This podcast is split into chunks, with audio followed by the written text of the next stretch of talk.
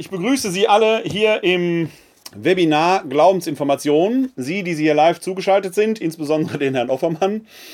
Und äh, ich streame ja gleichzeitig live nach Facebook und auch über die Homepage der katholischen Citykirche Wuppertal. Die können Sie erreichen unter www.katholische-citykirche-wuppertal.de.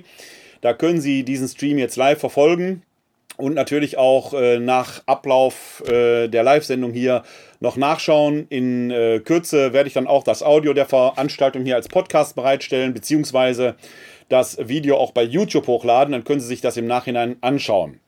Das Thema, Leute, äh, das Thema heute Abend lautet Geschöpf und Ebenbild. Was ist der Mensch, dass du an ihn denkst? Das Menschenbild der Bibel. Da werden wir uns heute etwas näher mit befassen und Sie merken, es wird heute ein Abend sein, der sich etwas äh, mehr an der Heiligen Schrift, an der Bibel orientiert. Und das ist bei dieser Glaubensinformation ja so. Ich führe noch mal ganz kurz ein für diejenigen, die vielleicht zum ersten Mal hier sind. Normalerweise treffen wir uns bei der Glaubensinformation etwa alle zwei Wochen im katholischen Stadthaus in äh, Wuppertal. Äh, dann im Wechsel zu systematisch-theologischen Themen oder zu bibeltheologischen Themen. Heute Abend ist ein bibeltheologisches Thema. Wenn man diesen äh, gesamten Glaubenskurs so durchgeht, durch ein Jahr, wir hangeln uns da äh, grob gesagt am äh, Glaubensbekenntnis entlang, dann hätte man einen kompletten Glaubenskurs mitgemacht. Aber jeder Abend steht auch für sich alleine. Man verpasst also durchaus natürlich etwas, wenn man an den anderen Abenden nicht teilnimmt, aber jeder Abend ist in sich geschlossen. Es lohnt sich also auch, einzelne Abende zu besuchen, wenn einen dieses Thema interessiert. Man muss sich nicht anmelden, man muss sich auch nicht abmelden. Sie sind also herzlich hier willkommen und ich heiße Sie herzlich willkommen heute Abend hier zur Glaubensinformation. Wie gesagt, wir haben heute uns ein Thema vorgenommen, das äh, eher bibeltheologisch äh, orientiert ist. Wir werden also in die Heilige Schrift schauen. Und das ist ein Vorteil, wenn wir hier mit dem Webinar arbeiten, denn äh, ich arbeite mit der Einheitsübersetzung von 2016 und die Bibel ist ja nicht so, dass man sagt, wir schlagen mal Seite sowieso sowieso auf, sondern die Bibel ist ja in Bücher, Kapitel und Verse eingeteilt, die ich normalerweise ansage. Für diejenigen, die den Umgang mit der Bibel gewohnt sind, ist es dann leicht, die entsprechenden Stellen auch zu finden, sodass sie auch da entsprechende Querverweise oder Vergleiche zu anderen Bibelübersetzungen etwa ziehen könnten. Für diejenigen, die nicht so geübt mit der Bibel sind, haben wir, wenn wir uns live und analog im katholischen Stadthaus treffen, alle die gleiche Bibelausgabe äh, vor uns liegen, die ich dann da zur Verfügung stelle. Und dann kann man da natürlich dann auch sagen, wir schlagen die Seite XY auf. Dann ist das für alle etwas schneller zu finden. Hier im Webinar haben wir den Vorteil, dass ich die Bibeltexte auch einblenden kann. Und da gebe ich nochmal den ganz heißen Tipp heraus. Es gibt äh, viele hervorragende Seiten, wo Bibeltexte zu sehen sind. Eine meiner Lieblingsseiten, die ich sehr gerne empfehle, ist der Bible Server. Den finden Sie im Internet unter www.bibleserver.com. Und da haben Sie eine ganze Auswahl von Bibelübersetzungen, etwa die revidierte Luther-Übersetzung von 2015, die Einheitsübersetzung von 2016 und noch viele, viele andere Bibelübersetzungen, teilweise auch in anderen Sprachen. Den werde ich gleich immer einblenden. Da haben wir dann die Texte der Einheitsübersetzung von 2016. Die Seite sei Ihnen aber anempfohlen, wenn Sie die Bibel im Internet suchen. Wie gesagt, es gibt sehr, sehr viele Seiten.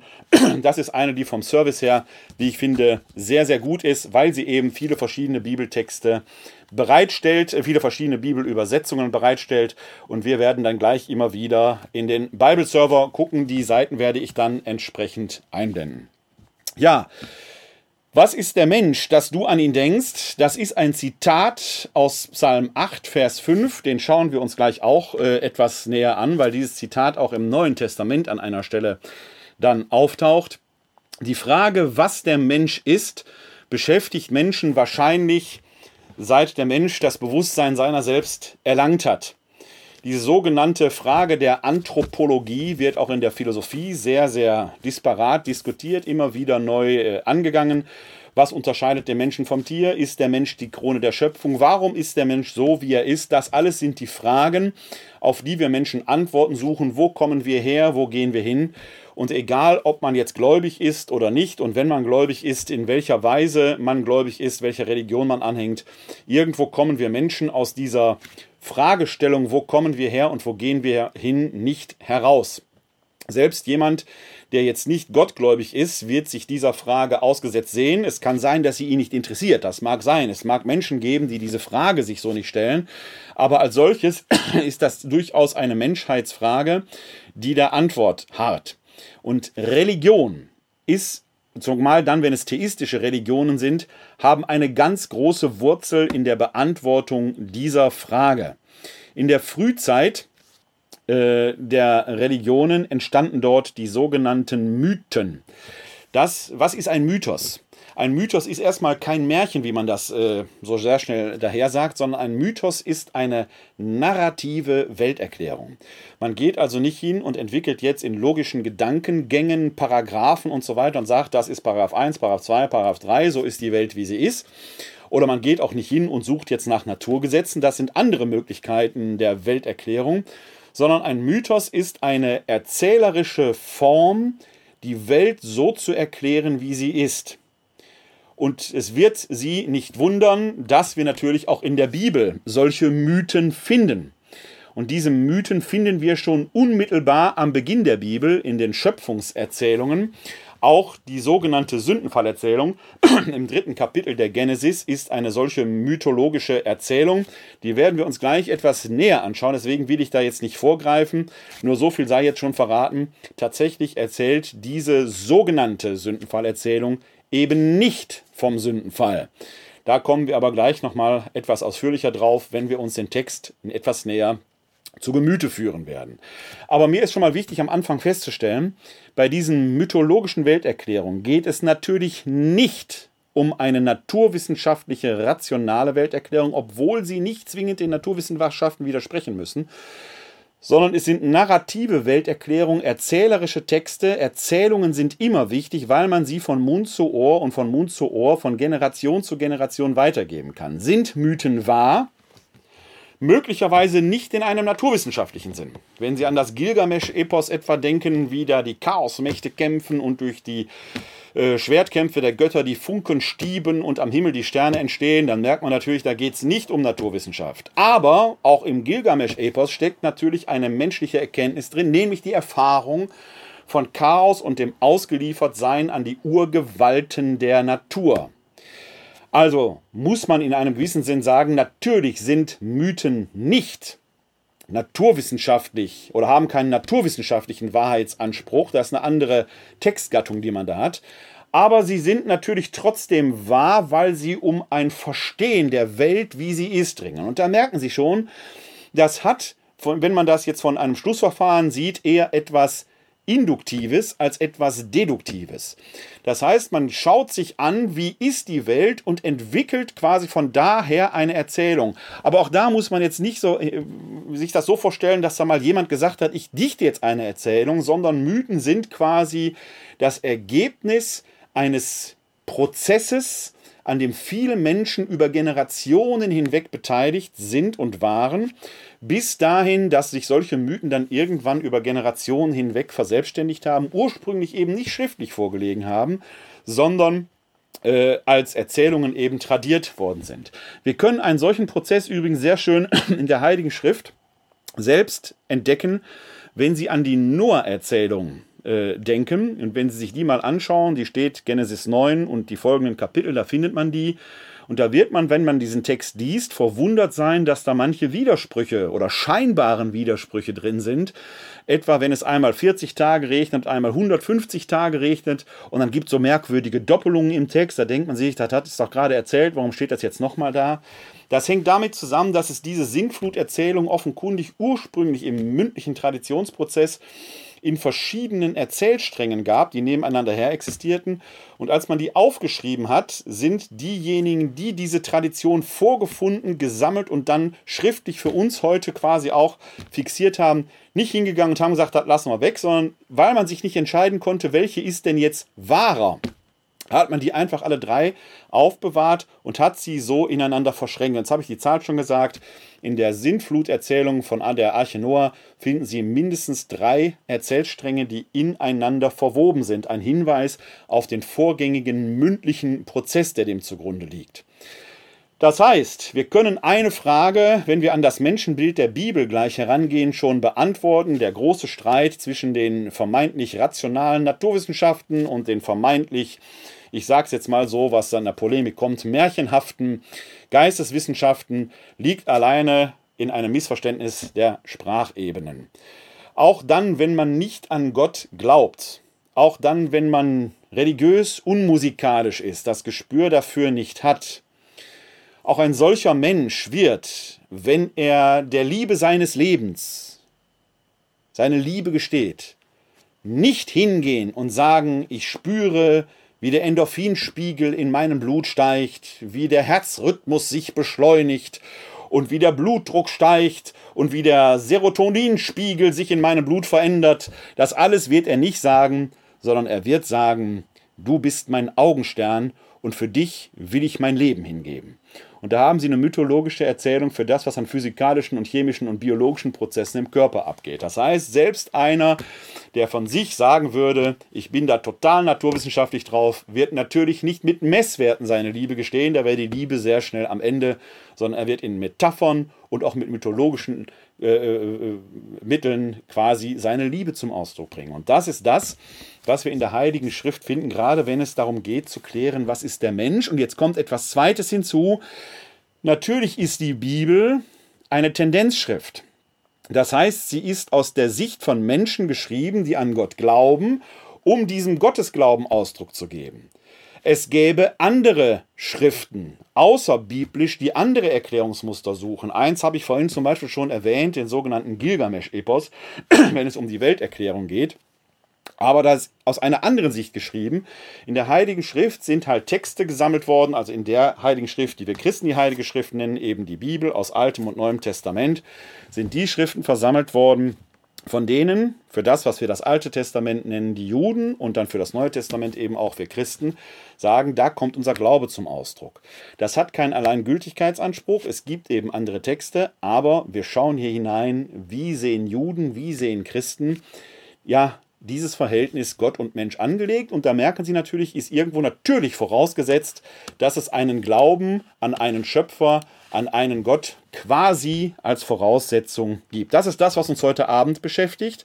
Ganz wichtig nochmal der Hinweis, im Vergleich zu den Naturwissenschaften bewegen wir uns auf unterschiedlichen Sprachebenen. Die müssen sich nicht zwingend widersprechen. Man muss sich nur im Klaren darüber sein, dass es unterschiedliche Sprachebenen sind. Um das noch abschließend in der Vorrede an einem Beispiel deutlich zu machen, der vor kurzer Zeit verstorbene, sicher geniale Physiker Stephen Hawking, der im, den Vatikan beraten hat, der also alles andere als unkooperativ war, was äh, die Zusammenarbeit mit äh, religiösen Menschen angeht, der für sich aber sagt, ich selber bin nicht gottgläubig. Dieser Stephen Hawking sagte einmal, dass er in seiner Beobachtung entdeckt hat und errechnet hat, dass aus dem Nichts ein Quantum entstehen kann. Also in einem reinen Vakuum, wo keine Materie vorhanden ist, könnten Quanten entstehen und zu Materie werden. Und daran machte er fest, dass diese Creatio ex nihilo, die Weltentstehung aus dem Nichts, nicht zwingend einen Schöpfer voraussetzt, sondern die quasi aus sich heraus hätte entstehen können. Das Problem für einen Theologen oder für einen Geisteswissenschaftler ist aber, dass das Nichts von Stephen Hawking kein theologisches Nichts ist, sondern das Nichts von Stephen Hawking ist halt ein Vakuum, eine Abwesenheit von Materie, die aber immer noch Teil dieses Universums ist. Also ein abgegrenzter, beschreibbarer Teil des Raumes. Und damit wäre dieses Nichts aus theologischer Sicht eben ein Etwas. Wenn der Theologe von Nichts spricht, dann meint er tatsächlich nichts. Er meint noch nicht mal schwarz. Er meint etwas, was wir Menschen uns gar nicht vorstellen können. Und an diesem epistemologischen Beispiel können Sie sehen, wie schwierig das ist, die Sprachen übereinander zu bringen. Ein physikalisches Nichts ist nämlich ein theologisches Etwas. Ein theologisches Nichts ist in der Physik überhaupt nicht beschreibbar. Und da müssten wir uns erstmal quasi auf die Worte äh, vereinbaren, wie verwenden wir die überhaupt, damit man nicht vorschnell in solche Aporien gerät. Das nur zur Vorrede. Jetzt werden wir natürlich theologisch, mythologisch teilweise hier vorgehen, uns äh, mythologische Texte anschauen. Und der erste Text, wo es natürlich um die Frage geht, was ist eigentlich der Mensch und wieso ist der Mensch so, wie er ist, natürlich schauen wir da in den ersten Schöpfungsbericht hinein und ich blende Ihnen gerne äh, den Text hier einmal ein. Jetzt äh, schauen wir mal hier rein. Da ist der Text, um den es geht. Wir sind im Buch Genesis im Kapitel 1. Sie sehen oben geschrieben 1 Mose 1, das ist dasselbe. Genesis wäre quasi die äh, Bezeichnung, die wir in römisch-katholischen Bibeln haben. Evangelische Bibeln äh, zählen 1, 2, 3, 4, 5 Mose durch. Äh, und daran können Sie sehen, dass der Bible Server ein Projekt der evangelischen Kirchen ist oder aus dieser Tradition herkommt. Trotzdem sehr empfehlenswert, weil er eben diese vielen verschiedenen Bibeltexte präsentiert. Wir gehen jetzt auch nicht den kompletten ersten Schöpfungsbericht durch. Ich möchte hier nur nochmal darauf hinweisen, das ist dieses berühmte Sieben-Tage-Werk. Bei näherer Betrachtung handelt es sich dabei sogar um etwas mehr als um einen Mythos. Streng genommen ist das nämlich ein mythologisches Gedicht, das aus verschiedenen Strophen besteht, die immer einen sehr identischen Aufbau haben. Gott tut immer etwas, er sieht, dass es gut ist, es wird Abend, es wird Morgen, ein Tag. Und dann geht das immer wieder so von vorne los, immer wieder in diesem Schema. Und dieses sich stets wiederholende Schema, identisch, zeigt im Subtext an, diese Welt ist eben kein Chaos, wie es im Gilgamesch-Epos beschrieben würde, oder verdankt sich nicht einem Chaos, sondern ist zutiefst berechenbar. Das wird auch Stephen Hawking gefallen. Diese Welt ist zutiefst berechenbar. Sie ist nicht Chaos, sie ist Kosmos. Das ist der Subtext in diesem mythologischen Gedicht. Und dann möchte ich noch auf etwas äh, hinweisen oder auf zwei, drei Sachen hinweisen, bevor wir dann in den Text einsteigen. Das eine ist, es steht, wir übersetzen im Deutschen immer, und Gott sah, dass es gut war. Auf Hebräisch steht da Kitov. Und Kitov ist eigentlich gar nicht so einfach zu übersetzen. Das heißt eigentlich nur und gut. Das heißt, es war nicht nur gut, sondern es ist gut und es wird gut sein. Das ist eine umfassende Beschreibung. Das zweite, wir hören dort nach am Ende jeder Strophe, es ward Abend, es ward Morgen, erster, zweiter, dritter, vierter, fünfter Tag und so weiter. Es ward Abend, es ward Morgen. Das heißt, der Tag beginnt mit dem Abend. Nicht wie wir es heute sehen würden, dass quasi mit dem Sonnenaufgang der Tag beginnt oder jetzt nach unserer Zeitmessung mit dem äh, um Mitternacht, sondern der Tag beginnt mit dem Hereinbrechen der Nacht. Die Dunkelheit gebiert den Tag, was übrigens in der jüdischen wie der christlichen Tradition dazu führt, dass der Tag eben auch mit dem Sonnenuntergang beginnt. Das heißt, die Sonne ist jetzt untergegangen, wir haben rein kalendarisch immer noch Mittwoch. In dieser Tradition oder in diesem Verständnis aber haben wir schon Donnerstag. Sie können das kulturell übrigens bei uns im Christentum bis heute greifen, wenn wir beispielsweise Heiligabend, Weihnachten, am 24.12. haben, das Weihnachtsfest aber am 25.12. eigentlich ist. Der Heiligabend mit dem Hereinbrechen der Dunkelheit beginnt eben Weihnachten. Dann ist kalendarisch immer noch 24.12., aber äh, äh, liturgisch, wenn man so will, oder vom Glauben her, wäre schon der 25.12. Da können Sie das greifen, analog der Nikolausabend, der eben nicht am 6.12. ist, sondern am 5.12. Oder der Martinsabend, der eben nicht am 11.11.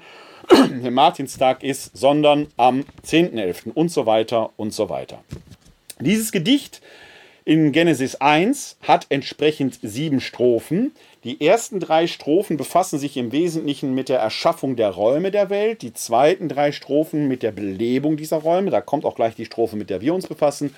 Und die siebte Strophe, die dann alles zum Abschluss bringt, ist dann der Schabbat, die Ruhe, der Ruhetag Gottes.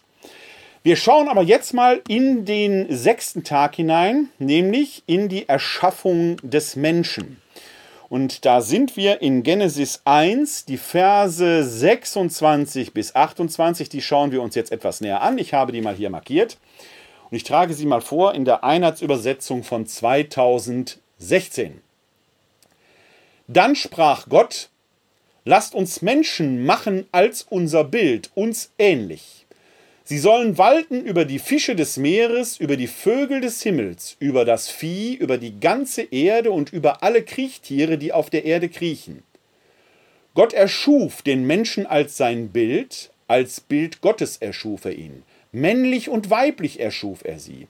Gott segnete sie und sprach zu ihnen, Seid fruchtbar und mehrt euch, fühlt die Erde und unterwerft sie und waltet über die Fische des Meeres, über die Vögel des Himmels und über alle Tiere, die auf der Erde kriechen. In diesem Text also wird der Mensch zuerst vorgestellt als Abbild Gottes. Wie können wir uns das vorstellen? Ist der Mensch so eine Art neben Gott? Nein, denn es gibt einen qualitativen Unterschied. Gott tritt hier als Schöpfer auf und der Mensch ist immer Geschöpf. Er bildet in Genesis 1 den Abschluss der Belebung der Welt. Gott selbst steht ja, ich will nicht sagen außerhalb der Welt, aber er selber geht nicht in der Welt auf. Man kann sich das quasi so vorstellen, dass die Welt aus Gott hervorgeht, eine winzige kleine Verbindung mit ihm hat, punktuell eine Singularität, wie man es physikalisch sagen würde, und da heraus entsteht quasi die Welt. Gott ist also nicht einfach neben der Welt, er ist aber auch nicht einfach nur in der Welt, er geht auch nicht in der Welt auf, die Welt entsteht aus Gott. Übrigens ein Aspekt, der rein zeitphilosophisch bemerkenswert ist, weil die Zeit selber ja ein innerweltliches Phänomen ist. Außerhalb der Welt existiert die Zeit nicht. Sie gebiert also aus Gott, Gott selbst ist aber unzeitlich. Das ist insofern bemerkenswert, als dass man dann rein logisch sagen muss, es kann nie einen Gott ohne Welt geben. Das ist natürlich eine zeitphilosophische Perspektive. Ein reines Sein Gottes ohne die Welt ist in dieser Weise nicht denkbar, weil das nämlich ein Vorher implizieren würde. Gott kennt aber kein Vorher. Gott ist pure, reine Gegenwart. Das heißt, im Sein Gottes ist das über sich selbst hinauswalten das, was man dann theologisch mit dem Wort Liebe bezeichnet, immer schon angelegt. Und darin ist auch immer schon angelegt, dass das Leben quasi überströmt und nach Genesis 1 seine Idee in der Erschaffung des Menschen findet. Wenn dort steht, er schuf ihn nach seinem Bilde, ist damit also auf der einen Seite der qualitative Unterschied bezeichnet. Der Mensch ist nicht Gott, aber er ist Gott sehr nahe. Mehr noch, der Mensch ist in der Lage, Gott zu denken und Gott zu erkennen. Jetzt muss man natürlich sagen, jetzt gibt es natürlich Menschen, die sagen, ich bin ein Agnostiker. Und ein Agnostiker ist nicht zwingend ein ungläubiger Mensch, er sagt nur, ich kann aus dem So-Sein der Welt eben nichts über Gott sagen, gerade weil er außerhalb der Welt anwesend da ist. Agnosis heißt eigentlich nur, wir können darüber nichts sagen. Ein Atheist wäre dann quasi die schlussendliche Konsequenz, der dann sagt, es gibt gar keinen Gott. Aber kann man darüber überhaupt eine verlässliche Aussage machen über etwas, was man eben innerweltlich gar nicht sagen kann? Man muss an dieser Stelle eben feststellen, man kann Gott weder beweisen noch seine Nichtexistenz beweisen. Wir müssen uns dazu verhalten. Und da sind wir genau an dem Punkt, wo solche Mythen eben entstehen. Wenn wir hier in diese Welt schauen, und wir haben ja nur diese Perspektive aus dem Sein in der Welt zu schauen, dann kann man sich natürlich die Frage stellen, und jetzt wird es, was in Zeiten, wo man die Quantentheorie entdeckt hat, ja gar nicht so äh, äh auch so unbedingt naturwissenschaftlich ist, denn auch die Naturwissenschaften rechnen ja eher im Moment mit Wahrscheinlichkeiten als mit naturgesetzlichen Gewissheiten. Wie wahrscheinlich ist das, dass eine Schöpfung, die so berechenbar ist in ihrer ganzen Größe, Pracht und Herrlichkeit, wie wahrscheinlich ist das, dass eine solche Schöpfung das Produkt eines wie auch immer gearteten Zufalls ist? Oder ist es nicht logischer und wahrscheinlicher zu denken, dass dahinter doch eine grundlegende Idee steckt, wie auch immer man die Idee jetzt bezeichnen mag, der Theologe, der christliche Theologe oder die Theologin bezeichnet eine solche Idee als Gott. Ich persönlich, es wird Sie nicht wundern, hänge der Schule an, die sagt, es ist wahrscheinlicher, dass es den Schöpfer gibt, als dass es ihn nicht gibt. Aber das ist eine diskutable Geschichte, darüber kann man streiten. Aber wir reden eben nicht über zwingende Beweise, sondern über Wahrscheinlichkeiten. Ich halte es für wahrscheinlicher, dass es eine grundlegende Idee gibt, die dahinter ist. Dann kann man die Frage stellen, wenn es denn einen solchen Schöpfer gibt, einen solchen grundlegenden Ideengeber, wie auch immer man ihn bezeichnen will, was können wir über ihn aussagen? Hier möchte ich zu einem Bild greifen, wenn Sie da draußen und ich einen gegebenen Gegenstand, nehmen wir mal hier diesen Stift, den ich habe, zeichnen sollten, dann ist das natürlich von der jeweiligen künstlerischen Begabung her abhängig, wie gut dieser Stift aussieht. Aber nehmen wir an, wir wären alle gleich begabt. Dann würden wir auf den verschiedenen Bildern immer erkennen, es wird dieser Stift hier sein. Und trotzdem würde jedes Bild signifikant anders aussehen, weil in einem handgemachten Bild eines Künstlers, einer Künstlerin immer auch der Künstler selber präsent ist. Das Bild existiert aber unabhängig von ihm. Wir können also aus einem Bild auf den Künstler selbst zurückschließen. Wie hat er die Welt gesehen? Über welche Begabung verfügt er? Der Künstler selbst ist in seinem Bild irgendwo präsent. Und das ist das Interessante, wenn wir das jetzt anwenden auf eine wie auch immer geartete Gottesbeziehung, wenn wir denn Gott als gegeben betrachten, dann können wir aus dem So-Sein der Welt einen gewissen Rückschluss auf Gott ziehen. Wir können zum Beispiel sagen, Gott ist auf jeden Fall nicht untreu, denn wir haben die Naturgesetze, die verlässlich gelten. Und Gott scheint sich selbst daran zu binden. Er kann seine Naturgesetze nicht so einfach außer Kraft setzen. Das ist schon mal ein wichtiger Punkt. Er ist also verlässlich. Das Zweite, was wir in der Welt aber auch beobachten, es gibt so eine gewisse Fehlertoleranz. Es passieren Dinge, die man subjektiv vielleicht sogar als schlecht empfinden könnte. Das heißt, es gibt offenkundig in der Welt selber ein Prinzip, das man als Freiheitsprinzip bezeichnen könnte. Das spiegelt sich natürlich auf uns Menschen wieder, weil wir Menschen ja in der Lage sind, frei zu entscheiden. Und dann gibt es ein Prinzip, das wir Menschen natürlich spüren können, etwa indem wir sagen müssen, wir Menschen spüren in uns die Sehnsucht nach einem Gegenüber, das uns ergänzt. Diese Sehnsucht können wir als Liebe bezeichnen. Wenn das in dieser Schöpfung präsent ist, muss das als Idee beim Schöpfer schon da sein. Und daher kommt dieser Gedanke, der theologische Gedanke, dass Gott ein liebender Gott ist, der uns Freiheit gibt. Und dieses Prinzip, diese Idee ist in uns Menschen eingepflanzt. Deshalb spricht die Genesis davon, wir seien nach dem Abbild Gottes, nach der Idee Gottes erschaffen worden. Denn wir Menschen sind nicht allein unseren Trieben ausgeliefert. Wir müssen nicht einem Reizreaktionsschema erleben. Natürlich sind wir als Geschöpfe, partizipieren wir daran. Aber wir können uns selbst darin übersteigern. Wir können frei entscheiden. Wenn die Genesis also davon spricht, dass Gott uns nach seinem Abbild erschaffen sind, dann sind wir keine Götter oder keine Nebengötter. Wir sind, sind und bleiben Geschöpfe. Aber wir haben diese göttliche Idee, diesen göttlichen Funken in uns. Im zweiten Schöpfungsbericht, ich blende den mal ein und blätter da mal etwas vor, muss ich noch mal kurz hier zurückgehen.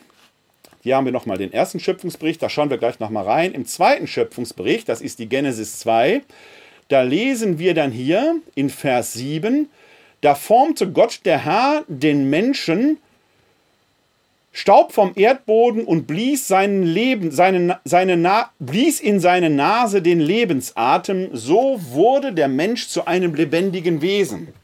Eine ganz andere Erklärung des menschlichen Seins, dem aber in einer gewissen Weise dieselbe Grundidee innewohnt.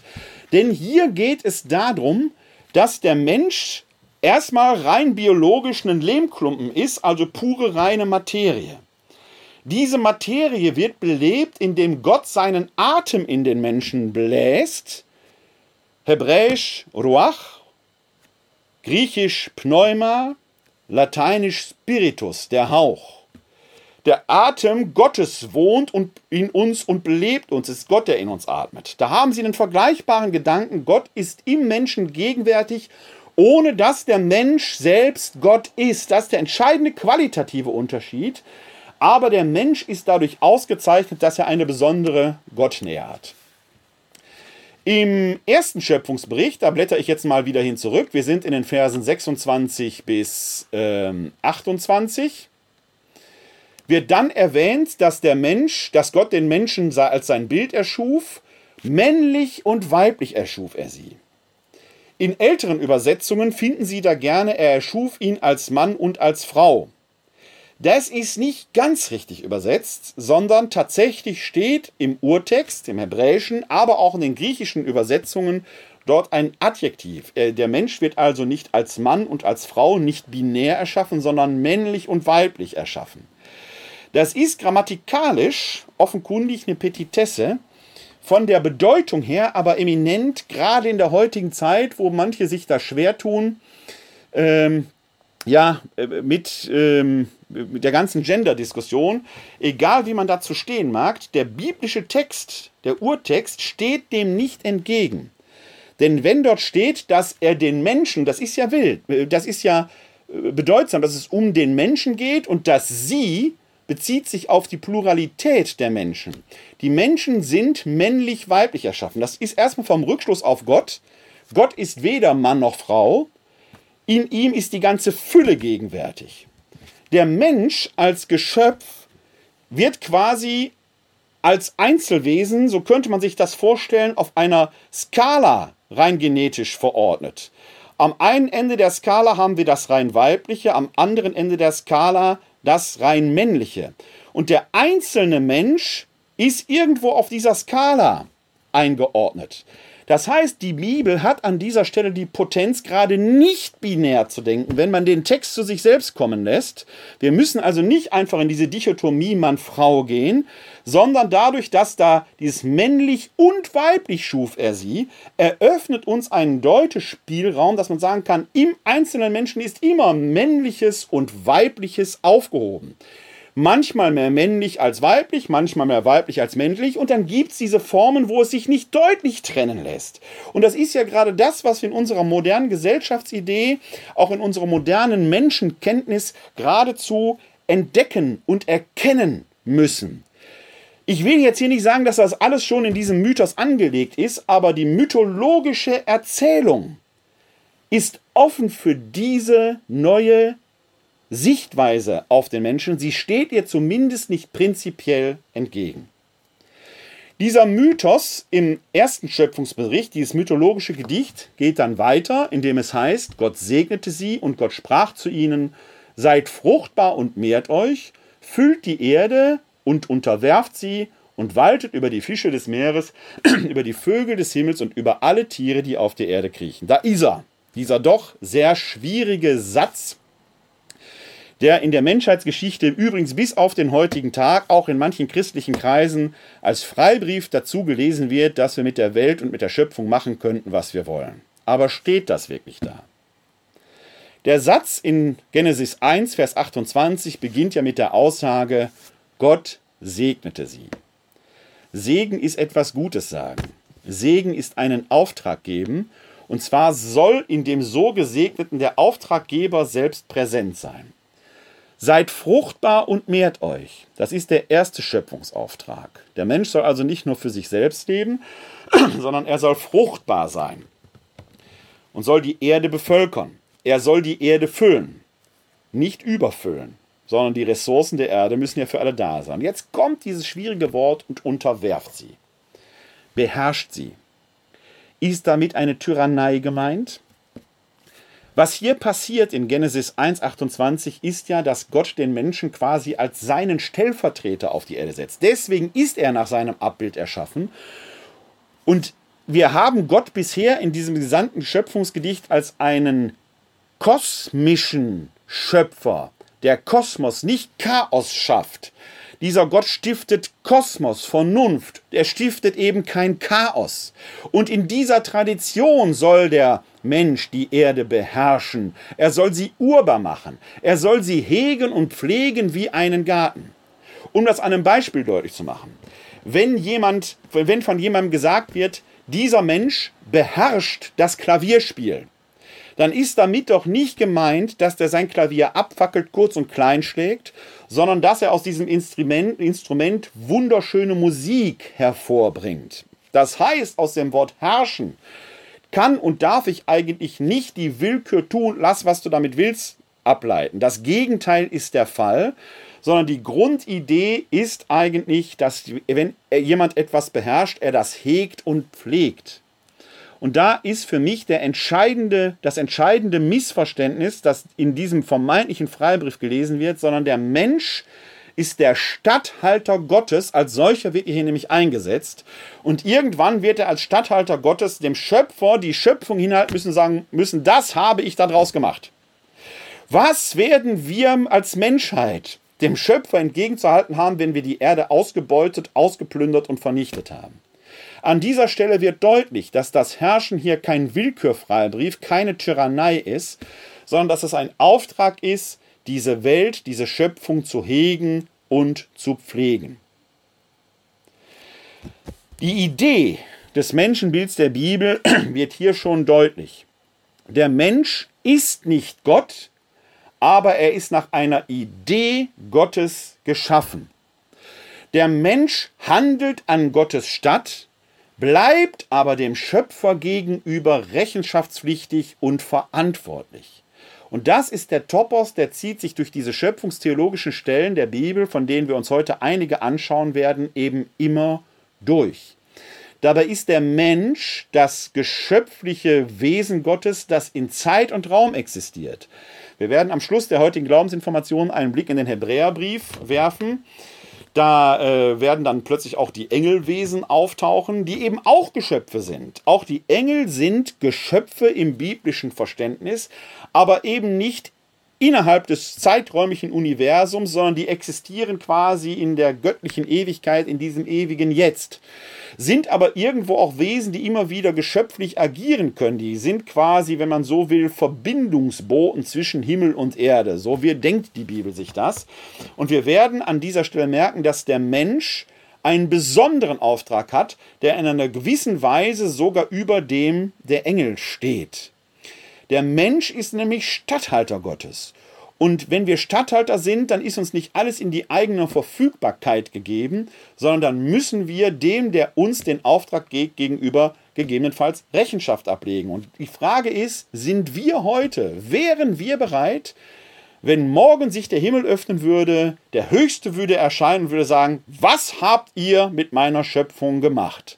Und spätestens jetzt wird all denen, die einen Sensus dafür haben, deutlich, Fridays for Future ist nicht so ganz weit weg davon, die richtigen Schritte einzuleiten.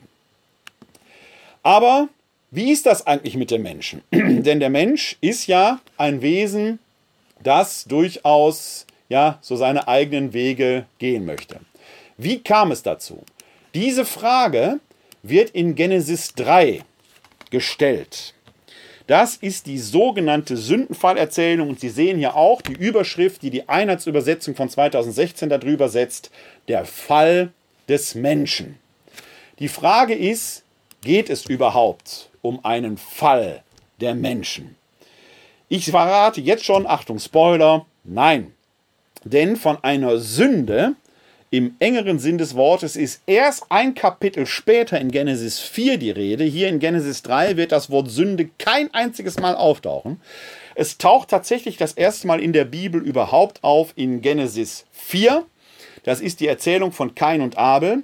Und da warnt Gott den Kain vor dem Brudermord, dass die Sünde schon an der Tür lauert. Es gibt also eine vorgängige Warnung.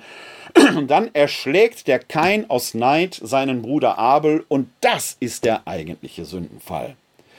Genesis 3 erzählt etwas ganz anderes. Und diese Geschichte schauen wir uns mal näher an. Da brauchen wir jetzt etwas mehr Zeit für, weil der Text natürlich etwas länger ist. Aber er ist für die Frage, wie sieht die Menschen den Bibel, wie sieht die Bibel den Menschen eigentlich, äh, umso bedeutsamer. Um diese Geschichte zu verstehen, müssen wir einen Vers aus dem Kapitel 2 noch mit hineinnehmen. Es ist der letzte Vers in Kapitel 2, Vers 25. Da wird nämlich ganz lapidar und lakonisch erwähnt, beide, der Mensch und seine Frau, waren nackt, aber sie schämten sich nicht voreinander. Etwas weiter vorher wurde erzählt, den Vers hatten wir ja vorhin schon, wie Gott den Menschen macht, einen Lehmklumpen, in den bläst er seinen Atem. Dieser Mensch ist einsam. Er sucht Gefährten. Gott führt ihm die Tiere als Gefährten zu, die benennt er auch alle, aber er findet in den Tieren kein, kein adäquates Gegenüber. Deswegen nimmt Gott aus der Seite des Menschen und formt einen zweiten Menschen darüber, etwas Ergänzendes, etwas Komplementäres.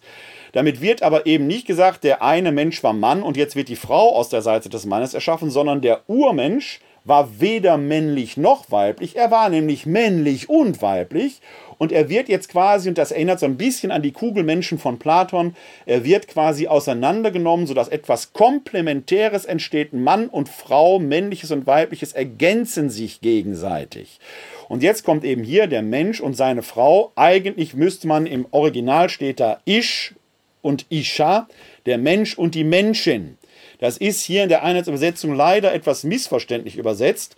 Man müsste Mensch und Menschin sein, sagen, damit dieses Komplementäre eigentlich deutlich wird, denn sonst ist man sofort wieder in dieser Falle, in der wir kulturgeschichtlich leider sind, dass der Mann etwas Urtümlicheres hätte als die Frau. Nein, der Original-Bibeltext sagt an dieser Stelle etwas anderes. Er sagt, der Mensch war eine Ureinheit und ist, weil er sich einsam fühlte, quasi in ein Gegenüber entstanden, das komplementär ist. Der Mensch und die Menschin ergänzen sich gegeneinander und da haben sie quasi dieses Urprinzip der Sehnsucht. Aber hier wird eben erwähnt, beide, der Mensch und die Menschin, der Mensch und seine Frau waren nackt, aber sie schämten sich nicht voreinander.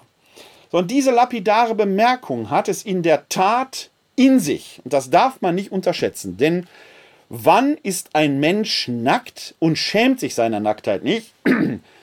äh, wenn er psychisch gesund ist, betrifft das das Kleinkindalter. Kleine Kinder sind nackt, schämen sich ihrer Nacktheit aber eben nicht, weil sie noch gar nicht um die Besonderheit oder um die Schambesetztheit der Nacktheit wissen. Und jetzt gucken wir mal an, der Mensch und die Menschin, also diese beiden, männlich und weiblich, sind offenkundig zu diesem Zeitpunkt im Zustand unmündiger Kinder. Schauen wir mal, wie die Geschichte weitergeht. Die Schlange war schlauer als alle Tiere des Feldes, die Gott der Herr gemacht hatte. Sie sagte zu der Frau, hat Gott wirklich gesagt, ihr dürft von keinem Baum des Gartens essen? Die Frau entgegnete der Schlange, von den Früchten der Bäume im Garten dürfen wir essen, nur von den Früchten des Baumes, der in der Mitte des Gartens steht, hat Gott gesagt, davon dürft ihr nicht essen, und daran dürft ihr nicht rühren, sonst werdet ihr sterben. Darauf sagte die Schlange zur Frau, nein, ihr werdet nicht sterben. Gott weiß vielmehr, sobald ihr davon esst, gehen euch die Augen auf, ihr werdet wie Gott und erkennt Gut und Böse. Da sah die Frau, dass es köstlich wäre, von dem Baum zu essen, dass der Baum eine Augenweide war und begehrenswert war, um klug zu werden. Sie nahm von seinen Früchten und aß, sie gab auch ihrem Mann, der bei ihr war, und auch er aß. Da gingen beiden die Augen auf und sie erkannten, dass sie nackt waren. Sie hefteten Feigenblätter zusammen und machten sich einen Schurz. Erstmal bis dahin. Erstmal eine gattungskritische Vorbemerkung. Die Gattungskritik befasst sich in der exegetischen Wissenschaft mit der Frage, um welche Art von Texten es sich handelt. Hier tritt eine Schlange auf, die sprechen kann. An keiner Stelle sagt dieser Text, dass die Schlange böse war. Im Gegenteil, die Schlange war schlauer als alle Tiere des Feldes. Also die nachträgliche Zuschreibung, dass hier der Teufel sein Unwesen treiben würde, hat keinen Anhalt am Text. Gleichwohl ist die Schlange rein mythologisch immer schon ja mit Unheil besetzt gewesen, weil sie auf dem Boden kriecht, weil sie sich in Erdlöchern versteckt und weil sie den Menschen natürlich anfallen kann. Auf der anderen Seite ist sie aber auch immer ein Heilsymbol gewesen. Man denke nur an den Äskulapstab. Also Ambivalenz. Das ist das Thema, was hier ist. Aber eine sprechende Schlange weist natürlich sehr deutlich darauf hin, dass es hier eben nicht um eine naturwissenschaftliche Beschreibung geht, sondern um eine mythologische und von mir aus nennt es auch eine märchenhafte Beschreibung. Aber auch Märchen haben Wahrheit. Es geht hier darum, das Wesen der Menschen zu entdecken. Warum sind Menschen so, wie sie sind? Der Mensch am Beginn dieser Geschichte ist nackt und schämt sich seiner Nacktheit nicht. Wir hatten erwähnt, oder ich hatte erwähnt, das ist eigentlich ein Zeichen für einen Kleinkindzustand. Kleine Kinder sind nackt oder können nackt sein, schämen sich ihrer Nacktheit nicht.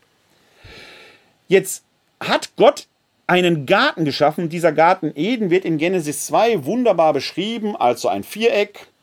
In der Mitte fließen vier Flüsse und dieses Viereck ist belebt. Da wachsen Bäume drin. In der Mitte stehen zwei Bäume der Baum des Lebens und der Baum der Erkenntnis von Gut und Böse. Die Art und Weise, wie dieser Garten beschrieben wird, entspricht den Gärten in Persien der damaligen Zeit. Die kann man heute teilweise noch sehen. Die sind von der Grundanlage genauso, wie es hier beschrieben wird. Und das persische Wort für Garten ist Paradies. Paradies. Das Paradies einfach nur ein Garten. Und oft hat man da, und das ist natürlich etwas, wo, der, wo die Herrschaft des Menschen über die Schöpfung klar war, wenn sie in Persien sind, in Isfahan, in Teheran, dann ist das Wüste und da sind plötzlich blühende Gärten. Das sind Weltwunder. Der Mensch ist in der Lage, aus Wüste Lebendiges hervorzubringen. Das ist doch klar, da wird quasi die göttliche Inspiration, die der Mensch hat, aus Natur, aus chaotischer Natur Kultur zu machen. Die Natur zu beherrschen, so wie ein Künstler das Klavierspiel beherrscht, ist hier mit Händen greifbar. In der Mitte des Gartens stehen jetzt zwei Bäume, der Baum des Lebens und der Baum der Erkenntnis von Gut und Böse. Das Bemerkenswerte ist, dass nur der Baum der Erkenntnis von Gut und Böse mit einer Sanktion bewährt ist. Wenn Sie mal an kleine Kinder denken, ein Verbot zu übertreten hat einen hohen Reiz. Wenn Sie wollen, dass kleine Kinder etwas tun, müssen Sie das, was sie tun sollen, mit einem Verbot belegen. Dann ist der Reiz hoch, dieses Verbot zu übertreten. Sie merken, wie an dieser Stelle diese Geschichte mit einer Prise Humor erzählt ist. Warum verbietet Gott denn nicht auch vom zweiten Baum zu essen? Ganz am Schluss des Textes, wir blättern mal vor, wird er das nämlich tun. Er vertrieb den Menschen, hier in, zum Schluss heißt es, ähm, hier oben, Vers 22, markier den Text. Dann sprach Gott, der Herr, siehe, der Mensch ist wie einer von uns geworden. Da merken Sie die Individuation, dass er Gut und Böse erkennt, aber jetzt soll er nicht seine Hand ausstrecken, um auch noch vom Baum des Lebens zu nehmen, davon zu essen und ewig zu leben. Und dann wird der Mensch aus dem Paradies vertrieben. Also kann, ist Gott offenkundig doch in der Lage, diese Bäume so zu beschützen, dass der Mensch nicht einfach da dran geht. Warum hat er das dann um Gottes Willen nicht schon mit dem Baum der Erkenntnis von Gut und Böse gemacht? Er hat es nicht gemacht, weil er wollte, dass der Mensch daran geht. Er provoziert das geradezu. Das ist der Sinn und Zweck mythologischer Erzählweise. Da geht es nicht darum, exakt so zu beschreiben, wie ist das, sondern wir müssen als Hörerinnen und Leser solcher Texte natürlich ein bisschen mitarbeiten. Und wenn wir uns vorstellen, diese Geschichte wird lebendig erzählt, nicht langweilig vorgelesen, dann merken Sie, wenn wir da irgendwo an einem Lagerfeuer sitzen, wie wunderbar diese Geschichte unsere Fantasie hervorbringt, wenn wir uns nur auf sie einlassen würden und nicht vorgeprägt schon mit allen möglichen Vorurteilen da herangehen. Also, die Männin, die Menschin, die Frau geht hin und isst jetzt von dieser Frucht. Da steht übrigens nichts von Äpfeln. Dass wir in unserer Fantasie da an Äpfel denken, hat etwas damit zu tun, dass auf Lateinisch das Wort für böse Malum auch dasselbe Wort für Apfel ist. Daher kommt dieses Missverständnis, die hätten Äpfel gegessen. Die naschen also von diesem Baum der Erkenntnis von Gut und Böse und jetzt ergibt sich ein, aus dieser, des Genießens dieser Frucht, der Erkenntnisfrucht, erkennen sie, wir sind nackt. Und sie schämen sich, sie bekleiden sich. Das ist entwicklungsgeschichtlich im Menschenleben so etwa das Alter 8-, 9-Jähriger, kann man sagen. Da entdecken die, oder 7-Jährige vielleicht auch schon, man entdeckt, dass man nackt ist und man schämt sich seiner Nacktheit. Also der Mensch hat einen Erkenntnisfortschritt gemacht. Schauen wir weiter. Als sie an den Schritten hörten, dass sich Gott der Herr beim Tagwind im Garten erging, versteckten sich der Mensch und seine Frau vor Gott dem Herrn inmitten der Bäume des Gartens. Aber Gott der Herr rief nach dem Menschen und sprach zu ihm, Wo bist du? Er antwortete, ich habe deine Schritte gehört im Garten, da geriet ich in Furcht, weil ich nackt bin und ich versteckte mich. Darauf fragte er, wer hat dir gesagt, dass du nackt bist? Hast du von dem Baum gegessen, von dem ich dir verboten habe, davon nicht zu essen? geboten habe, davon nicht zu essen? Der Mensch antwortete, die Frau, die du mir beigesellt hast, sie hat mir von dem Baum gegeben, so habe ich gegessen. Gott der Herr sprach zu der Frau, was hast du getan? Die Frau antwortete, die Schlange hat mich verführt, so habe ich gegessen. Da sprach Gott der Herr zu der Schlange, weil du das getan hast, bist du verflucht unter allem Vieh und allen Tieren des Feldes. Da gucken wir gleich mal weiter. Wir gehen erstmal bis Vers 13. Das ist eine bemerkenswerte und sehr schöne Geschichte. Denn der Mensch und die Menschin werden von Gott zur Rede gestellt. Woher weißt du, dass du nackt bist? Und dann müssen sie gestehen, sie haben von der Frucht der Erkenntnis gegessen. Aber sie sagen nicht einfach, ich habe davon gegessen, sondern der Mensch sagt, die Menschen hat mir gegeben und die Menschen sagt, die Schlange hat gesagt, ich soll das tun. Es sind also Menschen, die zu allem fähig, aber für nichts verantwortlich sind. Wie nennt man Menschen, die für, zu allem fähig, aber für nichts verantwortlich sind? Pubertierende Jugendliche. Die können alles, wollen aber für nichts verantwortlich sein. Wir haben also hier in dieser Geschichte offenkundig ist so einer mit einer Art Coming-of-Age-Erzählung zu tun. Der Mensch wird zu dem, was er sein soll, ein Mensch eben. Und er durchläuft die nächste Entwicklungsstufe.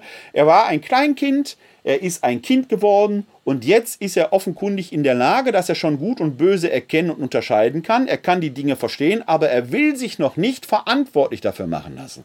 Er ist also noch nicht so erwachsen, dass er die Folgen seines Handelns auch übernimmt. Und jetzt merken Sie schon, wohin uns dieser Text letzten Endes führt. Dass es hier eben nicht einfach um eine banale Erzählung, da ist ein Sündenfall gewesen, jetzt kommt die Erbschuld, sondern hier wird erzählt, warum kommt es dazu, dass die Menschen so sind, wie sie sind. Man darf also gespannt sein, wie es weitergeht. Schauen wir auf den Fortgang des Textes. Wir hatten von der Schlange ja schon gehört. Da fangen wir wieder an in Vers 14. Da sprach Gott der Herr zur Schlange, weil du das getan hast, bist du verflucht unter allem Vieh und allen Tieren des Feldes. Auf dem Bauch wirst du kriechen und Staub fressen alle Tage deines Lebens. Und Feindschaft setze ich zwischen dir und der Frau, zwischen deinem Nachkommen und ihrem Nachkommen. Er trifft dich am Kopf und du triffst ihn an der Ferse. Zur Frau sprach er, viele Mühsal bereite ich dir und häufig wirst du schwanger werden, unter Schmerzen gebierst du Kinder. Nach deinem Mann hast du Verlangen und er wird über dich herrschen. Zum Menschen sprach er, weil du auf die Stimme deiner Frau gehört und von dem Baum gegessen hast, von dem ich dir geboten hatte, davon nicht zu essen, ist der Erdboden deinetwegen verflucht. Unter Mühsal wirst du von ihm essen alle Tage deines Lebens. Dornen und Disteln lässt er dir wachsen und die Pflanzen des Feldes wirst du essen. Im Schweiße deines Angesichtes wirst du dein Brot essen, bis du zum Staub zurückkehrst, denn von ihm bist du genommen, Staub bist du und zum Staub kehrst du zurück. Man kann die Geschichte jetzt so lesen, dass hier quasi das Schicksal der Menschen grundgelegt wird. Dann würde man diese Geschichte als Protokoll lesen, da müsste also außer Adam und Eva, außer dem Mensch und der Menschin und Gott noch ein Protokollant anwesend gewesen sein. Ist aber nicht, kann also nicht sein. Aufgeschrieben wurde diese Erzählung im 6. Jahrhundert vor Christus wahrscheinlich im babylonischen Exil. Die Erzählstränge werden älter sein, aber aufgeschrieben wurde sie da. Und wir haben es hier mit einem Text zu tun, der den Menschen halt so betrachtet, wie er ist. Kinder zu gebären ist schmerzhaft für die Frau. Und wenn der Mensch überleben will, muss er seinen Lebensunterhalt bis auf den heutigen Tag im Schweiße seines Angesichtes verdienen. Wer beim Arbeiten nicht schwitzt, sondern nur Geld für sich arbeiten lässt, arbeitet nicht im Schöpfungsauftrag Gottes gemäß, könnte man so sagen. Das heißt, hier schaut jemand, wie ist menschliche Existenz angelegt und er prolongiert das jetzt zurück.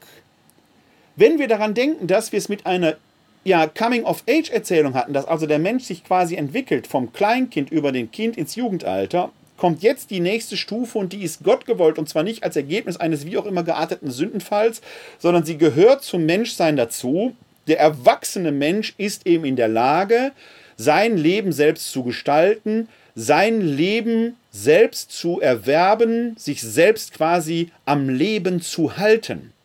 Und zum am Leben halten gehört auch das Gebären von Kindern, weil damit das Leben an die nächste Generation eben weitergegeben wird. Das ist der entscheidende Punkt. Wir haben also bisher eine Erzählung, die uns von der Mensch ist ein nacktes, aber sich seiner selbst nicht bewusstes Kleinstkind. Es wird zum Kind, er wird zum Jugendlichen, der für vieles verantwortlich, für, für, für, zu vielem fähig, aber für nichts verantwortlich zu machen ist. Und die sind jetzt im Erwachsenenalter angekommen. Schauen wir, wie die Erzählung weitergeht. Denn das Thema lautet ja nach wie vor, was ist der Mensch eigentlich? Der Text geht weiter, indem der Mensch sein Leben in die Hand nimmt. Denn der Mensch gab seiner Frau den Namen Eva, Leben, denn sie wurde die Mutter aller Lebendigen. Gott der Herr machte dem Menschen und seiner Frau Gewänder von Fell und bekleidete sie damit. Dann sprach Gott der Herr, siehe, der Mensch ist wie einer von uns geworden, dass er Gut und Böse erkennt. Aber jetzt soll er nicht seine Hand ausstrecken, um auch noch vom Baum des Lebens zu nehmen, davon zu essen und ewig zu leben. Da schickte Gott der Herr ihn aus dem Garten Eden weg, damit er, den, damit er den Erdboden bearbeite, von dem er genommen war. Er vertrieb den Menschen und ließ östlich vom Garten Eden die Cherubim wohnen und das lodernde Flammenschwert, damit sie den Weg zum Baum des Lebens bewachten. Zuerst einmal nochmal der Hinweis, Gott lässt den Baum des Lebens bewachen. Gott lässt den Baum des Lebens bewachen. Er wäre also in der Lage gewesen, auch den Baum der Erkenntnis von Gut und Böse bewachen zu lassen, hatte aber nicht getan. Er wollte also offenkundig, dass der Mensch zu sich selbst kommt. Und das, was hier geschieht, ist, dass der Mensch sich seiner selbst gewärtig wird. Er entwickelt also quasi Selbstbewusstsein. Er erhält die Fähigkeit der Erkenntnis von Gut und Böse. Eine göttliche Fähigkeit, wie beschrieben wird. Schauen wir nochmal in den Text hinein, ist ja wichtig. Da steht eben nicht, dass das was Böses ist, sondern siehe, der Mensch ist wie einer von uns geworden, dass er Gut und Böse erkennt. Das ist eine göttliche Fähigkeit. Nichts, was mit Schuld zu tun hätte. Ich möchte nur einen, äh, einen Blick in ähm, äh, den Hebräerbrief kurz werfen. Muss ich mal kurz hier eintippen. Hebräer 5. Da werden wir nämlich etwas Ähnliches feststellen. Da heißt die Überschrift sogar der erwachsene Glaube. Und da schreibt der Autor des Hebräerbriefs, und wir werden gleich nochmal in den Hebräerbrief schauen, darüber hätten wir viel zu sagen. Es ist aber schwer verständlich zu machen, da ihr träge geworden seid im Hören. Denn obwohl ihr der Zeit nach schon Lehrer sein müsstet, braucht ihr von neuem einen, der euch in den Anfangsgründen der Worte Gottes unterweist. Und ihr seid solche geworden, die Milch nötig haben, nicht feste Speise. Denn jeder, der noch mit Milch genährt wird, ist unerfahren im richtigen Reden, er ist ja ein unmündiges Kind. Feste Speise aber ist für Erwachsene, deren Sinne durch Gebrauch geübt sind, gut und böse zu unterscheiden. Die Fähigkeit der Unterscheidung von Gut und Böse wird also hier im Hebräerbrief nicht als etwas Sündhaftes oder Verderbliches dargestellt. Nein, es ist der Ausweis des Erwachsenseins par excellence. Es ist eine göttliche Fähigkeit. Es ist die Fähigkeit, die den Menschen in Kraft setzt, sein Leben jetzt selbstständig zu bewerkstelligen. Er macht sich also auf ins Leben. Er verlässt das Paradies der Kindheit und soll jetzt mündlich, mündig an Gottes Statt sein Leben in der Welt bewältigen. Gott rüstet den Menschen dafür sogar noch aus. Er gibt ihm quasi eine Startausstattung mit, indem er Fälle macht und ihn jetzt so ins Leben schickt. Und jetzt kann der Mensch sein Leben in Freiheit selbst gestalten, in Freiheit und Mündigkeit. Es ist wie mit uns Menschen, wenn wir unseren Kindern durch die Schulzeit, sie großgezogen habend, ins Leben schicken, wir geben ihnen eine Grundausstattung mit und dann sollen sie ihr Leben selbstständig haben, weil sie erwachsene, mündige, freie Menschen sind. Gott will das so. Warum stellt Gott aber dann den, das Flammenschwert und die Cherubim vors Paradies, damit die Menschen nicht zurückkommen? Erstens, der Mensch soll sich nicht zum Herrn über Leben und Tod machen. Der Baum des Lebens bleibt jetzt sakrosankt. Jetzt, wo der Mensch Gut und Böse erkennen könnte, könnte er die Macht dieses Baumes erkennen. Klammer auf. Am Schluss der Bibel, ganz zum Schluss in der Offenbarung, werden die Menschen im himmlischen Jerusalem wandeln und sich von den Früchten des, der Bäume des Lebens ernähren. Dann ist das endgültige Heil da und auch die Früchte dieses Baumes stehen den Menschen offen. Aber soweit ist es jetzt noch nicht. Zweitens, Gott will offenkundig verhindern, dass der Mensch selbstverschuldet in die Unmündigkeit zurückfällt. Es ist bemerkenswert, dass in diesem Mythos eine Idee grundgelegt wird, die Immanuel Kant als Zeichen der Aufklärung hat. Gott will also nicht, dass wir selbstverschuldet in, die, in den Zustand der Unmündigkeit zurückfallen. Er will, dass wir unser Leben mit dem, was uns Menschen gebührt, mit der göttlichen Fähigkeit der Erkenntnis von Gut und Böse ausgestattet bewältigen. Er will es, damit wir als Gottes Stellvertreter hier auf der Erde walten und nicht walten und schalten nach eigenem Gutdünken, sondern als seine Stellvertreter die Erde beherrschen im Sinne eines Hegens und Pflegens. Der Auftrag ist eindeutig. Wie konnten wir Menschen das vergessen? Es gibt einen wunderbaren Psalm. Im, viele Psalmen sind wunderbar. Es gibt einen wunderbaren Psalm im Psalter. Das ist der Psalm 8. Und den schauen wir uns als nächstes an, den Psalm 8. Der ist nicht ganz so lang. Da kann man hier an diesem Psalm sehr schön sehen, wie Psalmen übrigens funktionieren. Der Vers 1 heißt für den Chormeister nach dem Kelterlied ein Psalm Davids. Es wird also quasi der Autor angegeben, das soll König David gewesen sein, zumindest schreibt man ihm den zu. Und dann steht er nach dem Kelterlied, also die damaligen wussten offenkundig, welche Melodie das ist. Wir können also sehen, die Psalmen wurden immer schon gesungen. Leider, leider, weil es noch keine Notenschrift gab und weil die mündliche Tradition da unterbrochen wurde, wissen wir nicht, wie dieses Kelterlied je geklungen hat. Das ist leider verloren gegangen. Aber der Psalm, der eigentliche Psalm geht so. Herr unser Herr, wie gewaltig ist dein Name auf der ganzen Erde, der du deine Hoheit gebreitet hast über den Himmel. Aus dem Mund der Kinder und Säuglinge hast du ein Bollwerk errichtet wegen deiner Feinde, um zum Einhalten zu bringen Feind und Rächer. Sehe ich dein Himmel, die Werke deiner Finger, Mond und Sterne, die du befestigt. Was ist der Mensch, dass du seiner gedenkst, des Menschen Kind, dass du dich seiner annimmst? Du hast ihn nur wenig geringer gemacht als Gott, du hast ihn gekrönt mit Pracht und Herrlichkeit. Du hast ihn als Herrscher eingesetzt über die Werke deiner Hände, hast alles hast du gelegt unter seine Füße. Schafe und Rinder, sie alle und auch die wilden Tiere, die Vögel des Himmels und die Fische im Meer, was auf den Pfaden der Meere dahinzieht. Herr unser Herr, wie gewaltig ist dein Name auf der ganzen Erde. Soweit der Psalm 8 in seiner Gänze. Und Sie merken, hier wird, wir haben es mit einer anderen Textgattung zu tun, vorhin in Genesis waren es eher mythologische Texte oder Gedichte, hier haben wir es jetzt mit einem hymnischen Text zu tun, der hymnisch preist. Und in diesem hymnischen Preisen, in dieser hymnischen Anlage, ist aber letzten Endes etwas grundgelegt, zusammengefasst, verdichtet als Gedicht, wenn Sie so wollen, lyrisch, was wir in dem Mythos breiter erzählerisch entfaltet haben. Der Gedankengang ist aber ähnlich. Als erstes wird Gott die Ehre gegeben. Er ist der Herr. Er ist der Herrscher. Ihm gebührt die Hoheit. Und hier im Schriftbild kann man etwas sehr schön sehen. Da ist dieses erste Herr in Kapitälchen geschrieben, das zweite Herr in normaler Schrift. Damit versucht die Einheitsübersetzung von 2016 etwas wiederzugeben, denn da, wo das Herr hier in Kapitälchen steht, steht im hebräischen Original der Gottesname JHWH, Yahweh. Der wird von den Juden ja nicht ausgesprochen, sondern er wird ersetzt durch Adonai. Nicht immer geht auch Hashem oder anderes, aber oft wird ersetzt durch Adonai und Adonai wird übersetzt mit Herr. Im Schriftbild versucht man das also hier deutlich zu machen, dass da der Gottesname JHWH steht, der aber nicht ausgesprochen werden soll. Klammer auf, kleine Nebenbemerkung am Rande, es gibt eine sehr aktuelle Diskussion. Die, äh, der BDKJ schlägt vor, den deutschen Begriff Gott mit einem Genderstern zu versehen, um die Unverfügbarkeit Gottes deutlich zu machen. Da kann man jetzt lang und breit drüber diskutieren.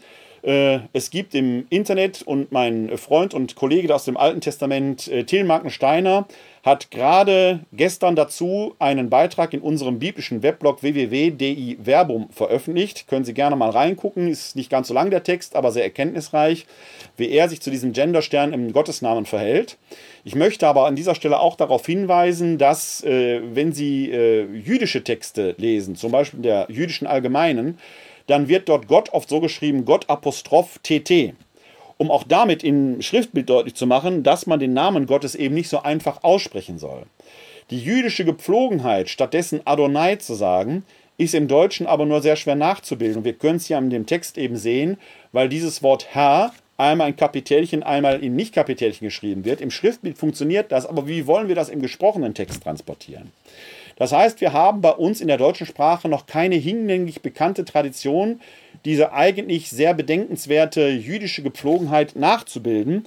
Vielleicht stößt der Gedankengang des BDKJ, der ja sehr konträr diskutiert wird, da einen guten Prozess an. Ich bin gespannt, wohin uns das führen mag. Aber in Psalm 8 wird zuerst Gott die Ehre gegeben. Er ist der Herr. Er ist der Herrscher. Ihm gebührt die Hoheit und zwar über den ganzen Himmel ausgebreitet. Dann kommt einer meiner Lieblingsverse aus der Bibel. Aus dem Mund der Kinder und Säuglinge hast du ein Bollwerk errichtet wegen deiner Gegner, um zum Einhalten zu bringen Feind und Rächer. Wer, der auch nur einmal im Leben einen Säugling hat schreien hören, könnte nicht den tiefsten Sinn dieses Verses verstehen. Aber auch ein Säugling lobt auf diese Weise Gott. In der alten Einheitsübersetzung wurde dieser Vers nämlich übersetzt: Aus dem Mund der Kinder und Säuglinge verschaffst du dir Lob deinen Feinden und Gegnern zum Trotz. Ein Säugling ist aber ein Mensch, der sich seiner Nacktheit noch nicht bewusst ist. Das erinnert schon an Genesis 3 und jetzt kommt quasi der Gegenpunkt, sehe ich deine Himmel, die Werke deiner Finger, Mond und Sterne, die du befestigt. Dann kommt die Frage der Fragen, was ist der Mensch, dass du seiner gedenkst, des Menschenkind, dass du dich seiner annimmst? Der Mensch, der die Größe Gottes im Angesicht der Schöpfung des Universums erkennt. Und da müssen wir sagen, was haben die Menschen denn damals erkannt? Sie haben von der Erde aus dem Himmel betrachtet. Mittlerweile haben wir da oben Teleskope, Hubble-Teleskop, Kepler-Satelliten äh, äh, und so weiter. Und wir können noch viel tiefer in ein Weltall gucken, dessen Ende wir noch nicht mal erahnen können über Milliarden von Lichtjahren. Wie groß muss ein Gott sein, der so etwas schafft, vorausgesetzt man glaubt an diesen Gott? Da kann der Mensch nur erschrecken und klein werden. Und die Frage, was ist der Mensch, dass du seiner gedenkst, des Menschen Kind, dass du dich seiner annimmst, ist mehr als berechtigt. Umso verblüffender die Antwort, du hast ihn nur wenig geringer gemacht als Gott, hast ihn gekrönt mit Pracht und Herrlichkeit. Der Mensch als Statthalter Gottes in der Schöpfung. Er ist nicht Gott, es gibt diesen qualitativen Unterschied, aber er ist nur wenig geringer gemacht als Gott. Du hast ihn mit Pracht und Herrlichkeit gekrönt. Und zwar nicht einige Auserwählte, sondern den Menschen an sich. Der kleinste Säugling hat diese Würde. Der älteste Greis, die älteste Greisin hat diese Würde. Demente Menschen haben diese Würde. Menschen mit Behinderung haben diese Würde. Unabhängig von Hautfarbe, Geschlecht, Herkunft oder sonst etwas. Jeder Mensch hat diese Würde. Es gibt keinen Stand, der an Würde einen anderen Menschen überhöht. Der Mensch an sich ist geringer gemacht als Gott und wurde von Gott mit Pracht und Herrlichkeit gekrönt. Was für ein Auftrag! Was für ein Auftrag an uns, wenn wir merken, Gott atmet im Menschen. Das war ja die Idee aus der Genesis, dass Gott im Menschen atmet. Was passiert, wenn wir einem Menschen den Atem nehmen, weil wir uns auf seinen Nacken knien? Was passiert, wenn wir Menschen den Atem nehmen, weil wir sie im Meer ertrinken lassen? Können wir da einfach zuschauen? Welche Rechenschaft wollen wir als Statthalter in dieser Welt unserem Gott gegenüber geben, wenn wir uns dieses, diese Worte stellen und an uns herankommen lassen. Ein Nichtgläubiger mag das alles wegwischen und sagen, ist nicht meine Bibel. Aber Menschen, Juden wie Christen, die sich auf diesen Text einladen lassen, denn das ist ja ein Text, der uns verbindet, können nicht achtlos am Schicksal von Menschen vorbeigehen. Bemerkenswert ist, dass dieser Vers, was ist der Mensch, dass du seiner gedenkst, des Menschenkind, dass du dich seiner annimmst, auch nochmal im Hebräerbrief auftaucht. Und wir hatten ja vorhin schon Hebräer 5, wo es darum ging, dass die Erkenntnis von Gut und Böse Ausweis des Erwachsenseins des Menschen ist. Eine göttliche Vollmacht, eine göttliche Fähigkeit, die dem erwachsenen Menschen gebührt. Und wenn wir da einmal nochmal in den Hebräerbrief hineinschauen, in einen, äh, anderen, eine andere Textstelle, nämlich in Kapitel 2, die Verse 5 folgende, dann lesen wir da nämlich, dass dort Psalm 8 nochmal zitiert wird und vorkommt. Wir sind also im Hebräerbrief, Kapitel 2, und da schauen wir in die Verse 5 und folgende. Da heißt es, denn nicht Engeln hat er die zukünftige Welt unterworfen, von der wir reden, vielmehr bezeugt an einer Stelle jemand, was ist der Mensch, dass du seiner gedenkst, oder des Menschen Sohn, dass du dich seiner annimmst? Du hast ihn nur wenig unter die Engel erniedrigt, mit Herrlichkeit und Ehre hast du ihn gekrönt, alles hast du ihm unter seine Füße gelegt, denn indem er ihm alles unterwarf, hat er nichts ausgenommen, was ihm nicht unterworfen wäre. Jetzt aber sehen wir noch nicht, dass ihm alles unterworfen ist, aber den, der ein wenig unter die Engel erniedrigt war, Jesus, ihn sehen wir um seines Todesleidens willen mit Herrlichkeit und Ehre gekrönt. Es war nämlich Gottes gnädiger Wille, dass er für alle den Tod erlitt. Denn es war angemessen, dass Gott für den und durch den das All ist und der viele Söhne zur Herrlichkeit führen wollte, den Urheber ihres Heils durch Leiden vollendete merkwürdiger Text. Wichtiger Text. Am Anfang wird hier Psalm 8 aufgenommen, aber leicht variiert. Und es ist schon bemerkenswert, wie der Text so ein wenig changiert, indem er nicht sagt, wie es schon im Psalm 8, Vers 5 heißt, äh, dann wird das zitiert, sondern man merkt ja, dass er hier schreibt, vielmehr bezeugt an einer Stelle jemand. Ist ja fast merkwürdig, dass an einer Stelle jemand bezeugt. Also entweder wusste der Autor des Hebräerbriefes nicht ganz genau, wo die Bibelstelle steht, auf die er sich da bezieht, oder er lässt das bewusst im Wagen. Wir können davon ausgehen, dass die frühen Christen sehr genau das, was wir das Alte Testament kannten, denn wir haben an sehr vielen Stellen im Neuen Testament eine Technik, die man das Schriftecho nennt. Schriftecho will ich Ihnen deutlich machen, ist so etwas, ich zitiere nur ein paar Worte, und sofort kommt so ein ganzer Kosmos zum Klingen. Zum Beispiel, wenn ich sage Walle Walle, dann werden bei vielen, äh, da wird bei vielen das Gedicht der Zauberlehrling zum äh, Klingen kommen. Walle, Walle, Wasser gehe und so weiter. Das wäre ein Schriftecho, man tickt einfach nur etwas an und sofort kommt ein ganzer Kosmos zum Klingen. Und das haben wir sehr oft im Neuen Testament, dass dort Schriftstellen nur angetickt werden. Das funktioniert natürlich nur, wenn die Hörerinnen und Hörer oder die Leserinnen und Leser um diese Zusammenhänge wissen, diese Schriftstellen kennen. Das heißt, es ist extrem unwahrscheinlich, dass der Autor des Hebräerbriefes, der mit sehr vielen Versatzstücken aus dem, was wir das Alte Testament nennen, spielt, dass er äh, äh, jetzt nicht die Stelle genau wüsste, dafür zitiert er sie zu genau, wandelt sie dann aber entscheidend ab. Denn wir haben ja hier stehen, was ist der Mensch, dass du seiner gedenkst? Soweit gut. Und jetzt kommt des Menschen Sohn. Dazu muss man wissen, dass im Griechischen das Wort für Sohn einmal Hyos oder Pais sein kann. Pais wäre Kind, also da wird ein bisschen gespielt. Oder des Menschen Sohn, dass du dich seiner annimmst. Ähm, dann merkt aber, das werden wir gleich sehen, dass der Text hier schon eine Lunte legt. Ja? Bis dahin ist das aber fast ein wortwörtliches Zitat. Und jetzt kommt, du hast ihn nur wenig unter die Engel erniedrigt. In Psalm 8 hieß es, du hast ihn nur wenig geringer gemacht als Gott. Was macht der Text hier? Zuerst sieht es so aus, dass auch er die grundlegend anthropologische Frage stellt. Was ist der Mensch überhaupt? Aber schon, was ist des Menschensohn? Der Menschensohn ist im Neuen Testament oft ein Versatzstück, oft ein, ein Begriff, der auf Jesus angewandt wird. Und hier merkt man schon, es bekommt jetzt einen bestimmten Drive. Und jetzt kommt, du hast ihn nur ein wenig unter die Engel erniedrigt. Und jetzt gleich geht es nur noch um Jesus. Und trotzdem um uns alle, wie wir gleich sehen werden. Man kann von Jesus eben nicht sagen, zumindest nicht, wenn man gläubiger Christ ist, er hätte ihn nur wenig geringer gemacht als Gott.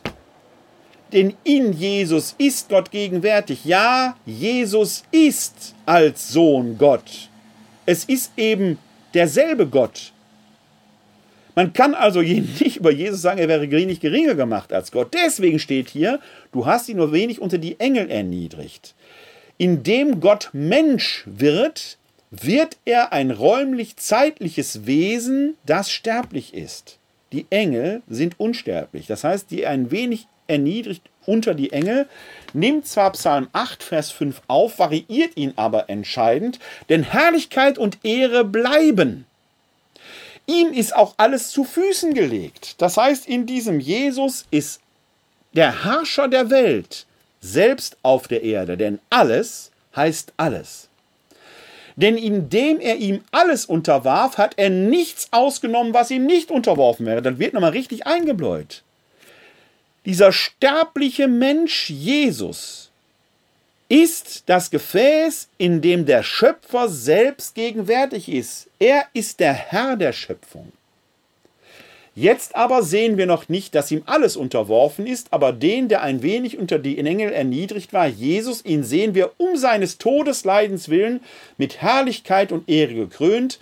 Es war nämlich Gottes gnädiger Wille, dass er für alle den Tod erlitt, denn es war angemessen, dass Gott für den und durch den das All ist und der viele Söhne zur Herrlichkeit führen wollte, den Urheber ihres Heils durch Leiden vollendete. Da kommt jetzt ein spezifischer Punkt zum Tragen. Denn bei all dem, was wir vorhin in den Texten schon gehört haben, dass der Mensch Stellvertreter Gottes ist, dass er nicht einfach willkürlich über die Welt herrschen darf, dass er liebesfähig und zur Freiheit berufen ist, bleibt für uns Menschen alle der Tod eine natürliche, gleichermaßen gewisse Schranke. Die Geburt ist der Beginn, der Tod ist das Ende. In dieser zeiträumlichen Existenz wissen wir nicht, was vorher war und wir wissen in dem Sinne nicht, was nachher kommen wird. Es gibt die Hoffnung. Aber der Mensch aus sich heraus kann erkennen, dass er sich selbst übersteigen kann. Wie aber kommen wir mit dem Drama des Todes klar? Gläubige Christen haben in diesem Jesus von Nazareth, der am Kreuz starb und von den Toten auferstand, ein Hoffnungssignal. Deshalb wird im Neuen Testament sehr davon, oft davon gesprochen, dass er der Urtyp, der zweite Adam ist, der uns diesen Weg eröffnet. Da muss man sich aber glaubend darauf einlassen können. Wenn man das alles wegwischt, dann hat man da nichts von. Aber wer sich glaubend darauf einlassen kann, und im äh, ersten Korintherbrief, da haben wir uns hier schon mit befasst, wird ja quasi ein Zeugenbeweis für die Tatsächlichkeit der Auferstehung geführt. Wer sich darauf einlassen kann, kann in Jesus erblicken, der Tod hat eben nicht das letzte Wort. Es gibt für Jesus eine Rückführung in die himmlische Herrlichkeit. Diese Selbsterniedrigung ein wenig unter die Unsterblichkeit der Engel ist ein entscheidender Marker. Warum? In vielen Märchen in sehr vielen Märchen spielt dieser Topos des Spiels zwischen Sterblichkeit und Unsterblichkeit eine zentrale Rolle. Ganz klassisch diese Meerjungfrauengeschichten, die man da sehr, äh, Meerjungfrauengleichnissen, die man hat. Um der Liebe willen wird die Sterblichkeit in Kauf genommen. Ja, mehr noch, die Sterblichkeit macht das Leben erst zu dem, was es ist. Es zeigt erst den Wert des Lebens. Dass wir Sterbliche sind, ist Drama und Auftrag ist Zumutung und Verheißung zugleich. In diesem Sein gewinnt das Leben und die Lebensmöglichkeit erst auf dem Hintergrund der Sterblichkeit ihre ganze Macht. Erst weil wir sterblich sind, werden wir zu Statthaltern Gottes. Wenn wir nicht sterblich wären, könnten wir keine Statthalter sein, weil wir ihm dann gar keine Rechenschaft ablegen müssten. Deshalb wird ja auch der Zugang zum Baum des Lebens in der Genesis verwehrt. Die Sterblichkeit ist also ein zentrales menschliches Existenzial, das auch dazu führt, dass wir Menschen erst zu dem werden, was wir Menschen sind. Wir sind keine Götter, geringer gemacht als Gott, aus der Sicht gläubiger Juden und Christen in dieser jüdisch-christlichen Tradition, wenn Sie so wollen, erkennen wir darin, dass wir einen Auftrag von Gott haben, an seiner Stadt die Erde zu bewirtschaften, ihm aber rechenschaftspflichtig bleiben.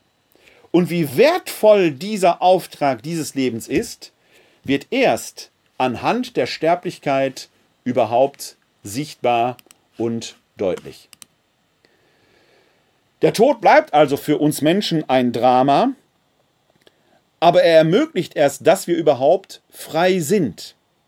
Denn erst dadurch bekommt jede Sekunde, jede Sekunde dieses Lebens einen unwiederbringlichen Wert. Das ist mir in heutigen Zeiten nicht nur wegen Corona, sondern wo viele Menschen im Internet unterwegs sind und heute bin ich froh, dass sie da sind und zuschauen oder sich das später anschauen, natürlich etwas Wertvolles, denn jede Sekunde, die wir in diesem Leben verbringen, ist weg.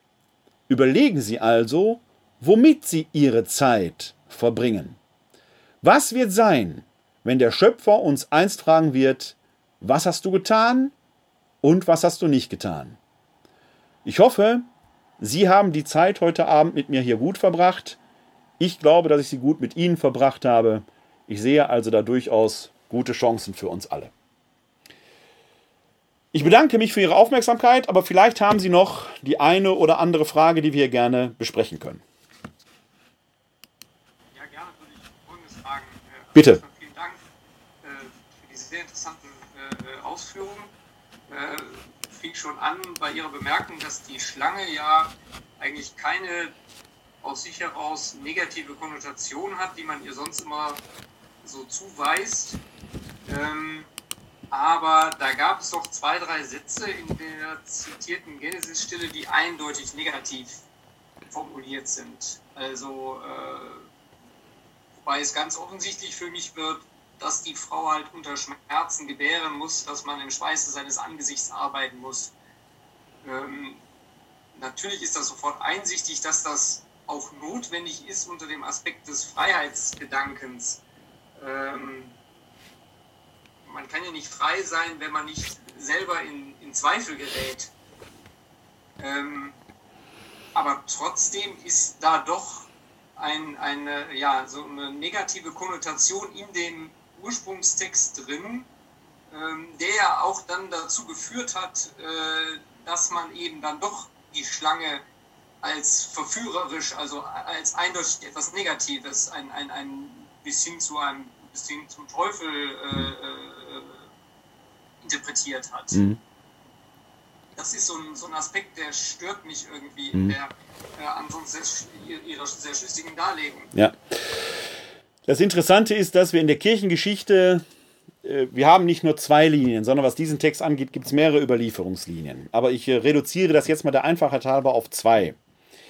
Die eine Linie, die in unserem kollektiven Gedächtnis einen enormen Raum einnimmt und die jetzt, äh, nicht, dass sie die gesagt hätten, aber die diesen negativen Aspekt so sehr stark hervorhebt, geht auf Augustinus zurück und dem verdanken wir diese Erbsündenlehre. Und da werden diese Stellen eindeutig genau in diese Richtung, die Sie jetzt so andeuten, auch ausgelegt. Und dann sind die negativ und dann kommt da der Rückstoß, dann muss das alles ganz böse und ganz furchtbar gewesen sein. Dann wird das nämlich zu einer Strafe. Die zweite Linie, an der ist ein Gegenspieler des Augustinus beteiligt, der Origenes, sieht das wesentlich positiver. Und äh, das ist so die Linie, die ich so ein bisschen jetzt vertreten habe. Das heißt nicht, dass die andere nicht da wäre, die will ich nicht leugnen, deswegen ist ihre Nachfrage gut und richtig. Aber der Text kommt damit nicht zu sich selbst, sondern man muss nämlich bei dieser anderen Linie sehr viel in den Text hineinlesen, was der Text nicht sagt. Ich hatte das vorhin mal erwähnt. Dieser Text schreibt eine Erklärung, warum ist der Mensch so, wie er ist? Warum tut Kinder zur Welt bringen weh und warum muss man sein Brot im Schweiße seines Angesichtes verdienen? Das kann ich jetzt als böse deuten. Hätte Gott nicht eine Welt schaffen können, in der wir alle im Schlaraffenland leben? Da würden Origenes oder ich oder andere, gibt noch so einen äh, theologischen Psychotherapeuten, Dieter Funke heißt der, glaube ich, in Düsseldorf, der sieht das auch ähnlich, sagen, dann wären wir halt unmündige Kinder geblieben. Dann lägen wir quasi im Schlaraffenland und wir wären unmündige Kinder geblieben. Das ist ein Zustand, den kann man sich ersehnen, aber unmündige Kinder müssen halt auch um sieben ins Bett und gucken keinen Tatort mehr. Das ist quasi, das muss man sich immer klar machen. Was wäre die schlussendliche Konsequenz daraus gewesen? Ja, und äh, das macht jetzt äh, den, den Schweiß und das, äh, den Schmerz beim Kindergebären nicht besser, aber es wirft eine andere Perspektive auf den Blick. Denn die, die den Text überliefert oder aufgeschrieben haben, haben schlicht und ergreifend die Frage gestellt: Kindergebären tut nur halt weh.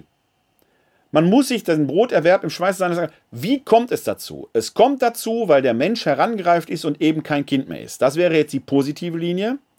Die negative Linie für dasselbe Phänomen, es ist eben ambivalent, es vieldeutig ist, da ist eine Strafe dafür, dass der Mensch ein Verbot übertreten hat. Verbote zu übertreten oder Verbote einzuhalten, einfach so, weil das jemand sagt, ist aber ein Zeichen von Unmündigkeit.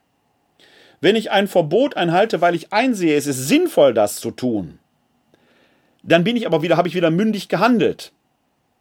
Das heißt, wir haben hier ein Phänomen, und das ist das Typische an Mythen, dass sie keine eindeutigen Antworten zulassen. Ich neige eben, und das ist die Deutung, die ich hier vertreten habe, dieser Text beschreibt das Erwachsenwerden, das Heranreifen des Menschen.